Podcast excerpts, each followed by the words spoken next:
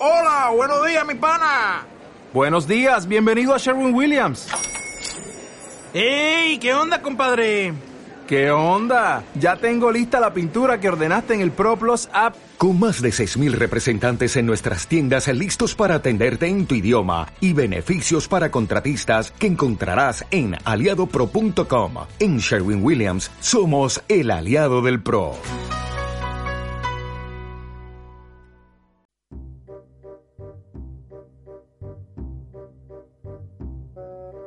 Onda Nassau. Nada que ver. Hola a todos, bienvenidos a Culo de Mal Asiento, programa de entrevistas en directo del proyecto sonoro educativo Onda Nassau.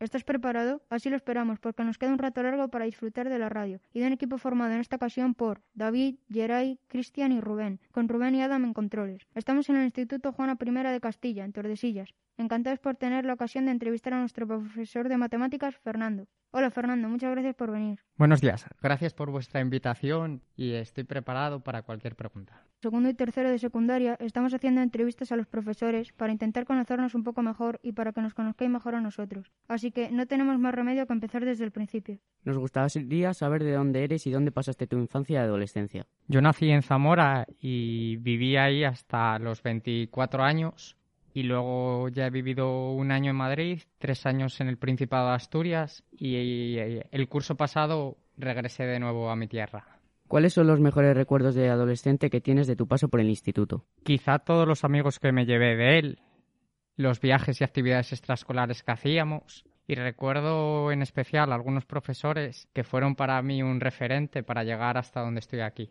Para ti, ¿qué es ser un buen estudiante? Para mí un buen estudiante no solo se refiere a sacar buenas notas, pues eso requiere solo de trabajo, esfuerzo, constancia, sino el buen estudiante es aquel que no solo mira por él, ayuda a sus compañeros y logra sacar de los demás lo mejor. ¿Tú lo eras?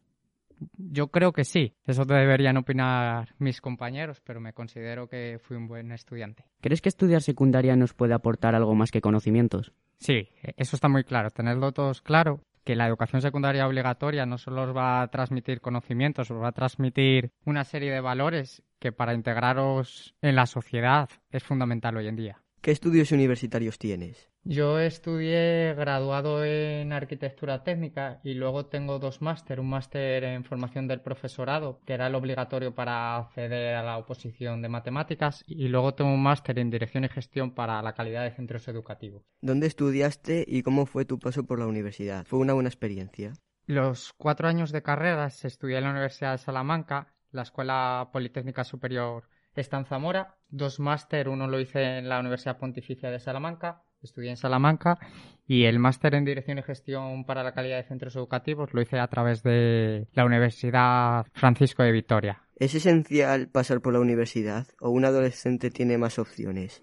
Hoy en día creo que existen otras opciones. El estudiar un título universitario a nadie nos garantiza un puesto de trabajo. Creo que existen multitud de opciones, como son los ciclos formativos de grado y medio superior, que dan acceso directo al mundo laboral. Muchas veces olvidamos y como profesores tampoco os enseñamos muy bien las vías de escape que hay después del instituto. Antes de ser profesor, ¿has trabajado en otras cosas? Mi primera experiencia laboral fue como profesor y nunca he trabajado en la empresa privada, así que únicamente tengo esta experiencia.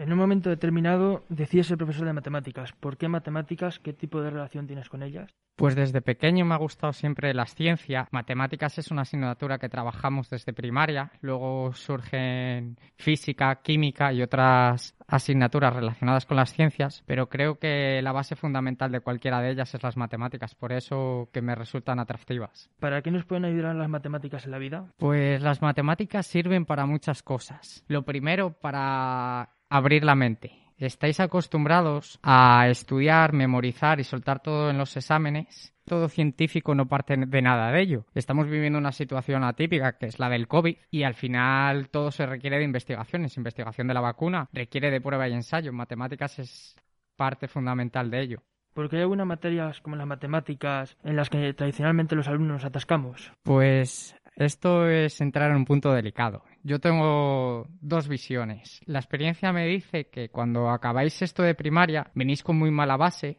Entonces, a lo mejor habría que reestructurar el currículo de primaria en la asignatura de matemáticas. Y la otra es el miedo que le tenéis, porque no es como cualquier otra asignatura en la cual estudiéis una fecha, estudiéis un autor y luego podéis compararlo una vez acabado el examen. Aquí, aunque el proceso, el procedimiento sea similar, el resultado nunca lo vais a tener escrito y ese es el miedo que vosotros tenéis. Desde mi punto de vista, creo que deberíamos darle un pequeño cambio al currículo. Matemáticas está enfocado al ámbito académico y muchas veces obviamos la práctica real. Hablamos en cursos más altos de logaritmos, derivadas, integrales y poco hablamos de sus aplicaciones en las diferentes ramas de las ciencias sociales, la psicología, para muchos otros campos se utilizan. Si tú pudieras decir sobre métodos y contenidos de esta asignatura en secundaria, ¿cambiarías algo?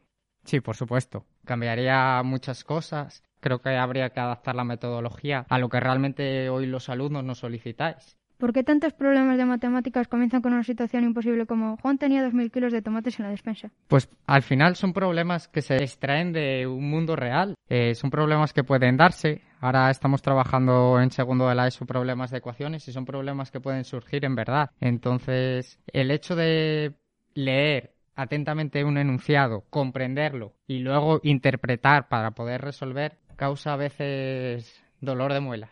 Para ti, ¿qué cualidades tiene que tener un buen profesor?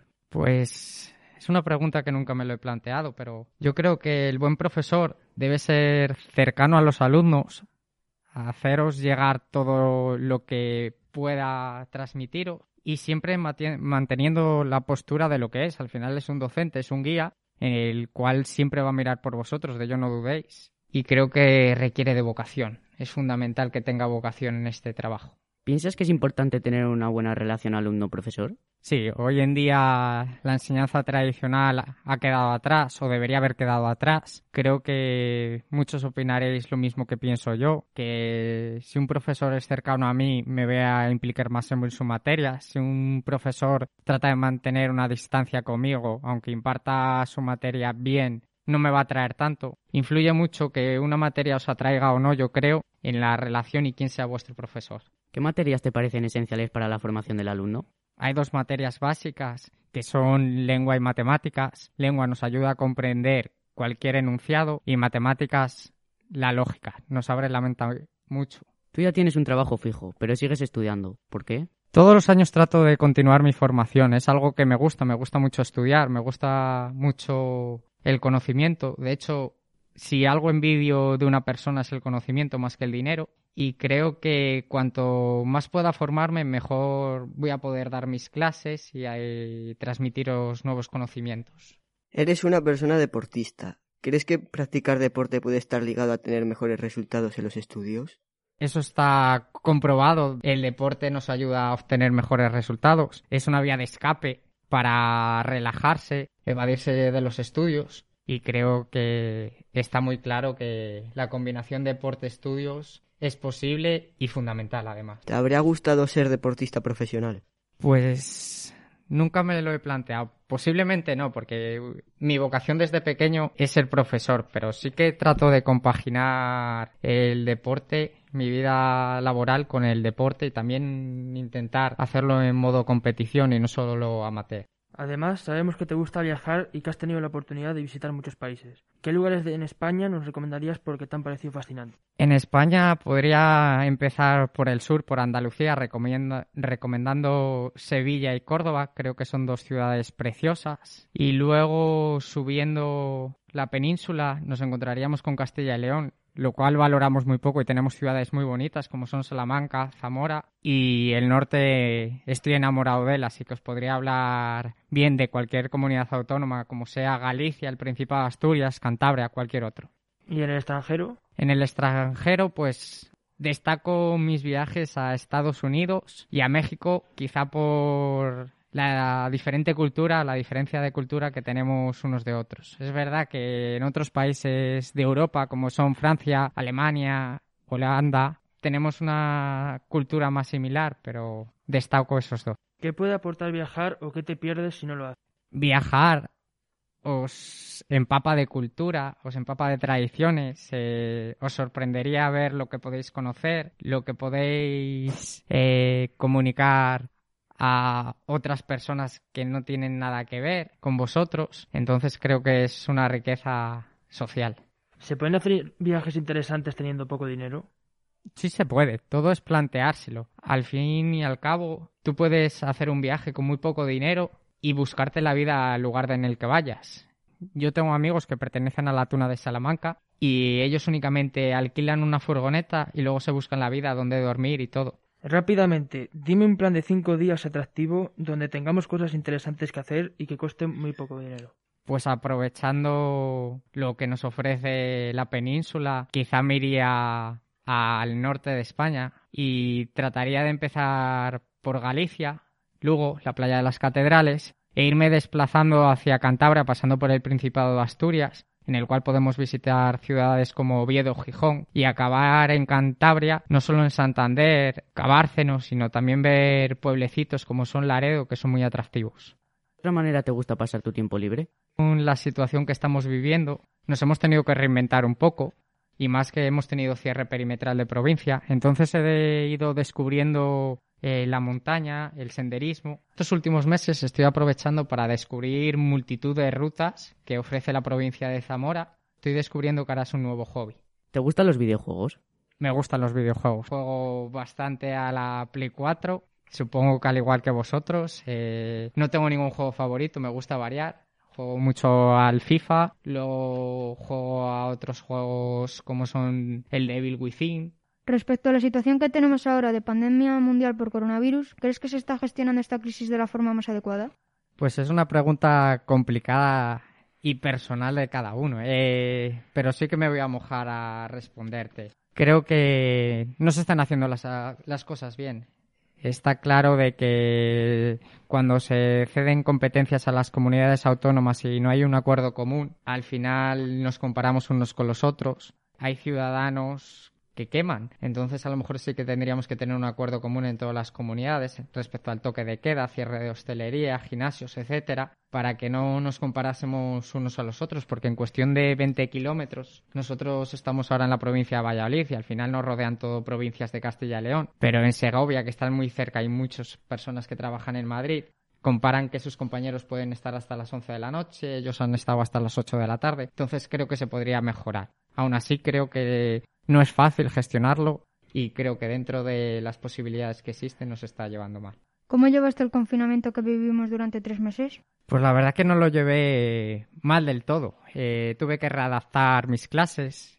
Traté de dar clases en directo, vi que no era posible porque a uno no le funcionaba internet, el otro no me veía bien. Me reinventé y creé un canal de YouTube que nunca lo había hecho. La experiencia fue buena en ese sentido. Y luego, como teníamos tanto tiempo libre, entre comillas, porque creedme que yo he trabajado mucho más durante esos meses que lo que hago habitualmente a lo largo del curso normal, eh, pues trataba de hacer un poco de deporte en casa. Y soy un privilegiado porque yo vivo a las afueras de Zamora, en un chalet, que hay caminos rurales, esto no debería decirlo. Entonces, bueno, de vez en cuando hacía alguna escapadita.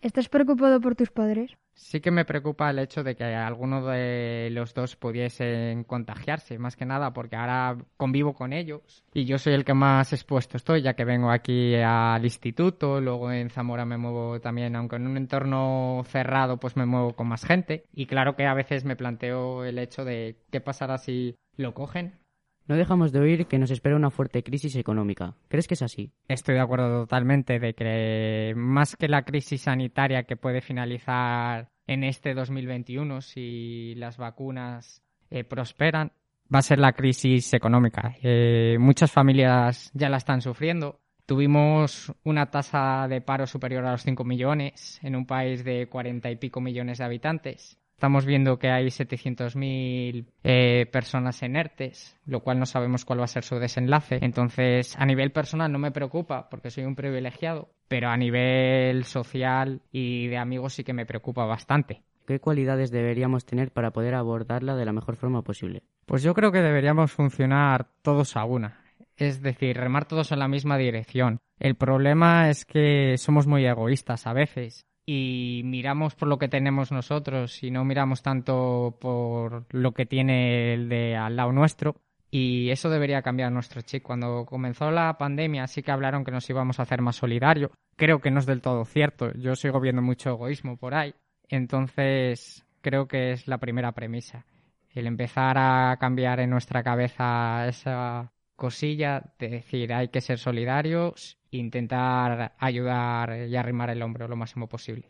¿Qué piensas acerca de la expresión si quieres puedes? ¿Crees que siempre se cumple? Sí, eh, tengo claro que si te propones algo, lo quieres, puedes luchar por ello hasta conseguirlo. No, no hay nadie que no pudiera conseguir algo alcanzable. Obviamente, si yo quiero ir a Marte en cuestión de una hora, eso es inviable, porque no existen los medios. Como supongo que tu pregunta se refiere a algo tangible, algo que puede ser real, creo que es perfectamente alcanzable. Al final, un propósito y un sueño hay que conservarlo y llegar a él. Para terminar, pareces una persona con mucha confianza en ti mismo. Nos gustaría saber si tienes miedos y qué haces para superarlos. Pues la verdad que no considero que sea una persona que tenga miedos. Sí puedo tener respeto a determinadas cosas. Ahora lo que estamos viviendo me crea un poco de temor, pero no un miedo a no vivir. Entonces creo que al final los miedos eh, se pueden superar. Al final la cabeza la debemos controlar nosotros. Muchas gracias, Fernando, por compartir este tiempo con nosotros. Muchas gracias a vosotros y ha sido todo un placer. A todos nuestros oyentes os recordamos que el podcast del episodio de hoy se puede escuchar en Onda Nassau, en el programa Culo de Mal Asiento, en plataformas como Spotify, Speaker, Evox y Google Podcast. Siga Onda Nassau en nuestras webs, Facebook, Instagram y Twitter. Esperamos tus comentarios. Gracias a todos por escucharnos y hasta pronto.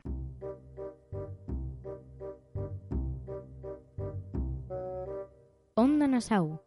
Nada que ver. Hola, buenos días, mi pana. Buenos días, bienvenido a Sherwin Williams. ¡Ey! ¿Qué onda, compadre? ¿Qué onda? Ya tengo lista la pintura que ordenaste en el ProPlus app. Con más de 6.000 representantes en nuestras tiendas listos para atenderte en tu idioma y beneficios para contratistas que encontrarás en aliadopro.com. En Sherwin Williams somos el aliado del PRO.